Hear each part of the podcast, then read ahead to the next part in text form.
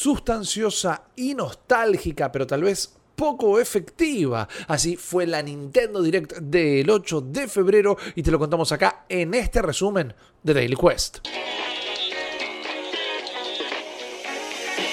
Hey, hola a todos, ¿cómo están? Mi nombre es Rippy Riza y voy a ser su anfitrión esta mañana en un nuevo episodio de Daily Quest, el podcast diario de noticias de New Game Plus, este medio independiente que hemos fundado junto a Guillermo Guilloleos y Jeremías Curchi, mejor conocido como Chopper. La idea es que en 10-15 minutitos te enteres de todo lo que está pasando en el mundo de los videojuegos y la cultura que lo rodea. Y en este caso vamos a cubrir lo que fue el evento de Nintendo del 8 de febrero, la primera Nintendo Direct del año que duró unos 44 minutos y tuvo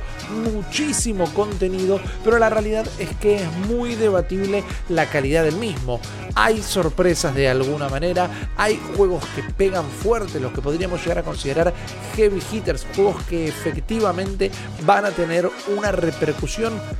mínimamente positiva va a tener, se va a hablar de estos juegos, la gente los va a estar esperando, pero también por otro lado se sintió como una direct muy pensada para el mercado oriental y por el otro del 95% de los anuncios estábamos enterados, así que tal vez vimos cosas nuevas, pero no fueron necesariamente una sorpresa o lo que esperábamos, aunque siempre hay que entender que no podemos echarle la culpa a la presentación de la carga de expectativas que maneja uno. Teniendo todo esto en cuenta, tal vez evitemos algunos juegos que parecen porteos de celular o sagas muy poco conocidas de este lado del charco que van a tener una recopilación remasterizada. Y sí concentrarnos en este resumen en los juegos que llamaron nuestra atención, supiéramos o no de ellos. Como por ejemplo Samba de Amigo, el regreso de Samba de Amigo, un juego que tal vez si son jóvenes no tengan el gusto,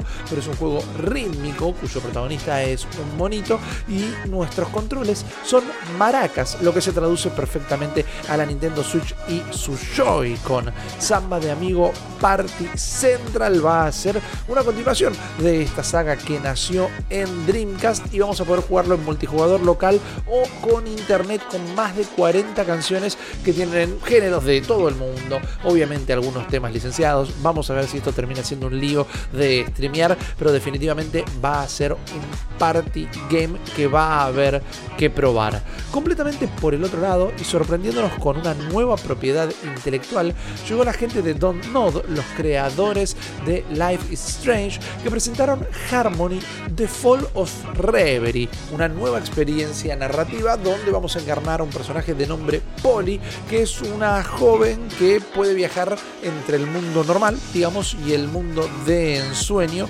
donde viven las deidades. Algo que nos hace acordar tal vez a Sandman, por ejemplo. Nuestros enemigos en este caso van a ser los capitalistas, una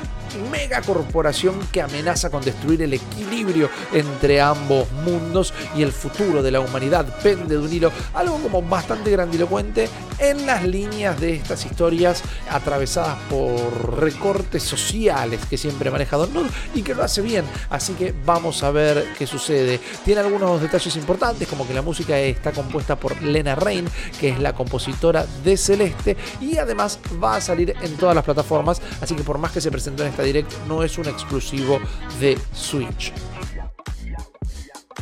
Algo de lo que solo tuvimos un mínimo teaser fue un nuevo juego de Professor Layton, Professor Layton New World of Steam, una aventura claramente eh, steampunk de la que no tenemos la menor idea. Fue solo un teaser cinemático que nos dejó colgando ahí con muchas ganas, muchas expectativas, pero poca data un juego de Capcom que va a volver desde la era de Nintendo DS es Ghost Trick Detective Fantasma, que es, como su nombre lo indica, un detective fantasma con el cual tenemos que eh, resolver casos poseyendo objetos y personas en el escenario. Este es un juego que salió ya en 2011, en la era donde los Ace Attorney y los eh, Phoenix Wright estaban dominando todo y eh, fue realmente un juego que podría haber dado mucho más, podría haber dado un montón de secuelas, terminó siendo como algo muy de nicho, pero realmente es buenísimo que vuelva y va a llegar en nuestro invierno de 2023 también a múltiples plataformas. Un detalle que ya tal vez nadie esperaba, pero se terminó de definir, la compilación de Advance Wars 1 más 2 Reboot Camp, que iba a salir el año pasado y fue pospuesto cuando estalló la guerra en Ucrania, pues la gente de Japón en Nintendo no querían herir ningún tipo de sensibilidades. No creo que haya sido una jugada errónea, pero es una realidad que lo postergaron bastante. Ahora sí tiene fecha y será el próximo 21 de abril. Y así es como llegamos tal vez a los anuncios más importantes. Porque mientras que yo les estoy contando esto fuera de orden, por ejemplo, el primer juego que se mostró con profundidad fue Pikmin 4, la cuarta entrega, como se habrán imaginado, de esta saga que arrancó en GameCube y que ya no se ve tanto desde arriba. Hay una anécdota curiosa que en más de una revista de videojuegos japonesas, Miyamoto en entrevistas dijo que no iba a ser un Pikmin 4 hasta que Nintendo no tuviera una consola con capacidades 4K por el nivel de detalle que quería manejar. Claramente la Switch no es 4K, pero curiosamente este Pikmin cambió por completo la cámara. Ya no vemos todo desde arriba manejándolo casi como un juego de estrategia, sino que es un juego en una cámara en tercera persona mucho más pegada a los personajes que nos hace acordar a Tiny King, uno de los mejores juegos del año 2022 y que ustedes pueden jugar en este momento en Game Pass. La realidad es que lo que se vio es interesante, mostraron algunos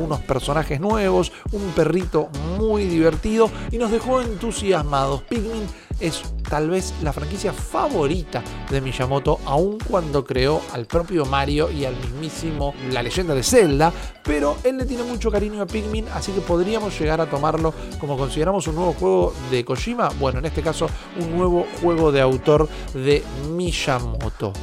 Otro secreto a voces que se confirmó y nos dejó muy, muy contento es el lanzamiento ya disponible que podés jugar ahora mismo de Metroid Prime Remaster. Una remasterización que se ve bastante como una remake, para ser sincero, del Metroid Prime que ahí inició la saga en GameCube. Este clásico de clásicos, este juegazo, tal vez uno de los 10 mejores juegos de Nintendo en su historia. Tiene gráficos en alta definición, sonido mejorado y nuevos controles con palanca dual. Es decir, que vamos a poder manejar la cámara con el stick derecho y los movimientos con el stick izquierdo. En la época de GameCube esto no se podía y para poder manejar la cámara teníamos que dejar dos botones apretados. Era sumamente incómodo. Estos controles modernos, si están bien adaptados, pueden hacer que Metroid Prime vuelva a encontrar ese lugar, ese hito que supo tener cuando se lanzó en GameCube.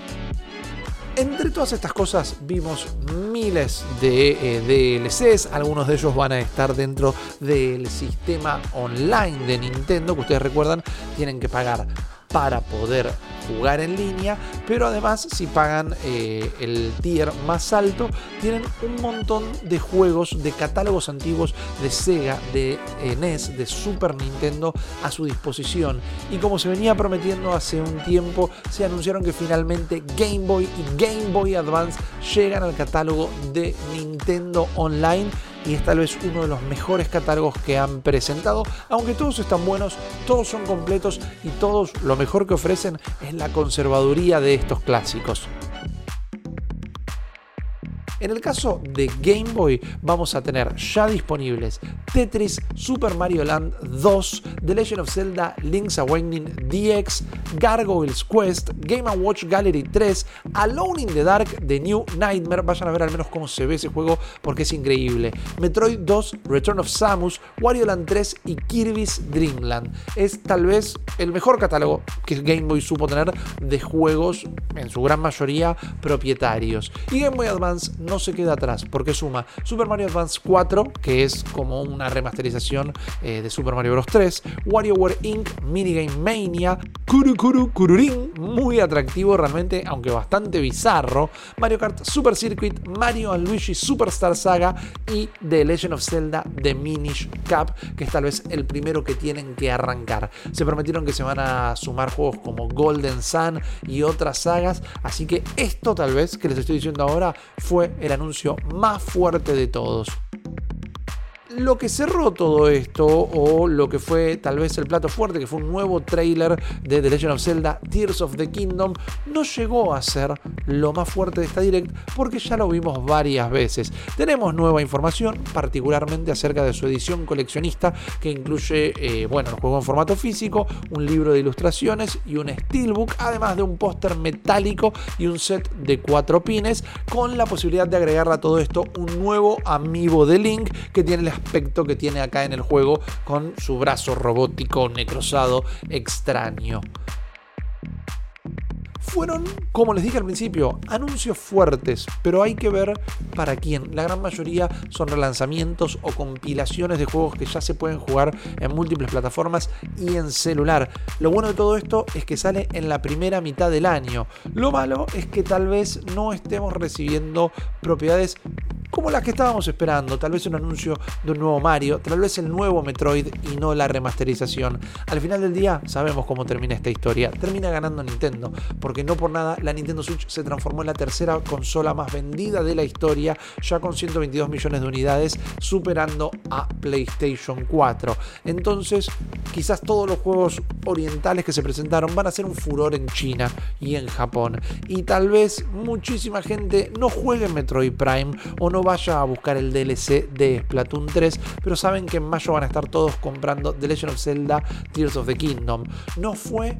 una direct que impactara por sus anuncios, no fue una direct que nos quitara el sueño y que nos mantuviera charlando de esto por los próximos días. Pero la realidad es que mostró un paquete más que sustancioso de contenido contra, por ejemplo, consolas como PlayStation 4, que ahora está lanzando su casco de realidad virtual, pero no tiene mucho más todavía anunciado para este año y es una incertidumbre lo que pueden llegar a presentar para ampliar el catálogo 2023. Así que saben cómo cierro que esta direct haya sido un éxito o un fracaso está en cada uno de ustedes y me encantaría que me lo cuenten en los comentarios, ya sea si la plataforma podcastera donde están escuchando esto se los permite o si no nos encuentran en las redes como arroba New Game Plus. Ok, y seguimos con esta charla.